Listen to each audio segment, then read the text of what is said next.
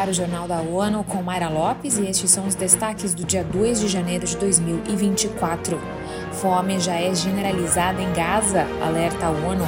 Nenhuma anormalidade foi relatada em usinas nucleares após terremoto no Japão.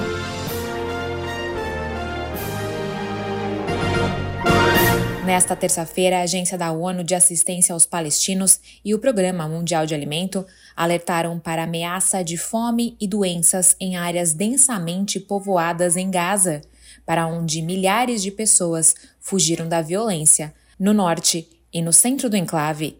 Bem mais de um milhão de pessoas buscam segurança na já superlotada cidade de Rafa, no sul de Gaza, com centenas de milhares dormindo ao ar livre, com roupas inadequadas para se proteger do frio.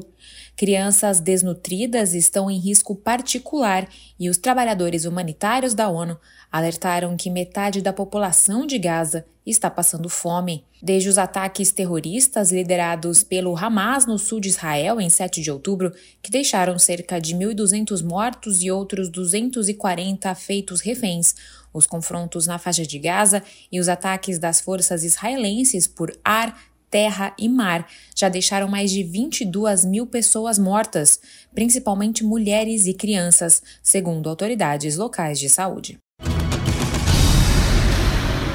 A Agência Internacional de Energia Atômica disse estar em contato com a Autoridade de Regulação Nuclear do Japão na sequência do terremoto de 7,6 na escala Richter que aconteceu nesta segunda-feira. A agência da ONU explicou que a NRA não confirma nenhuma anomalia nas usinas nucleares na área afetada e declara que continuará monitorando a situação. Estima-se que 48 pessoas morreram devido a um incidente.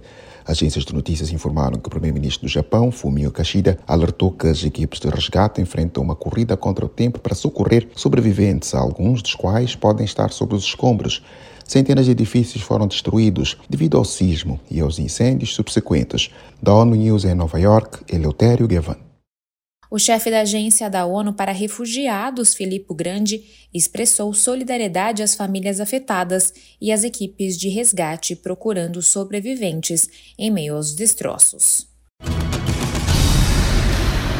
O Programa Mundial de Alimentos tem um novo contrato de fornecimento de produtos alimentares localmente produzidos com 12 cooperativas agrícolas da Guiné-Bissau. A Matijane Candé tem os detalhes. Parceria para o abastecimento das cantinas escolares em todo o país envolve os Ministérios da Educação e Agricultura. O contrato marca o início de uma iniciativa com centenas de cooperativas, pequenas e médias empresas. A meta do PAM é avançar para a transformação dos sistemas alimentares e o empreendedorismo rural na Guiné-Bissau. A ação é parte da assistência alimentar a crianças em idade escolar e visa garantir uma boa nutrição às crianças e reduzir a pobreza nas zonas rurais, através da ligação à produção agrícola local. Euh, Falando na cerimónia em Bissau, o representante do PAM, Claude Kakule, disse que os acordos vão permitir às cooperativas e os membros terem uma visibilidade sobre o mercado e a percepção de que, produzindo o suficiente, têm no programa de alimentação escolar um mercado seguro e rentável. De Bissau, Amatijane Kandé, para a ONU News. Na reunião do Conselho de Ministros, o novo governo se mostrou preocupado com o aumento dos preços, sobretudo do arroz, tendo instruído o Ministério do Comércio a fazer o diagnóstico das causas do aumento e propor medidas corretivas. Em 31 de dezembro, chegou ao fim o mandato do Tribunal Especial para o Líbano. A instituição realizou julgamentos aos acusados do ataque que matou 22 pessoas em 2005. Em março desse ano, o secretário-geral da ONU, Antônio Guterres, alargou o período de atuação do órgão baseado em Haia, na Holanda. A ONU anunciou a medida para permitir a facilitação de funções não judiciais e um encerramento sistemático. Em nota, Guterres lembra que a atuação do Tribunal Especial também cobriu outros ataques associados. O líder da ONU se declarou solidário às vítimas e destacou que, graças aos procedimentos, foram declarados três culpados. Além de sentenciados pelo ato bombista principal, o grupo foi condenado a cinco penas de prisão perpétua.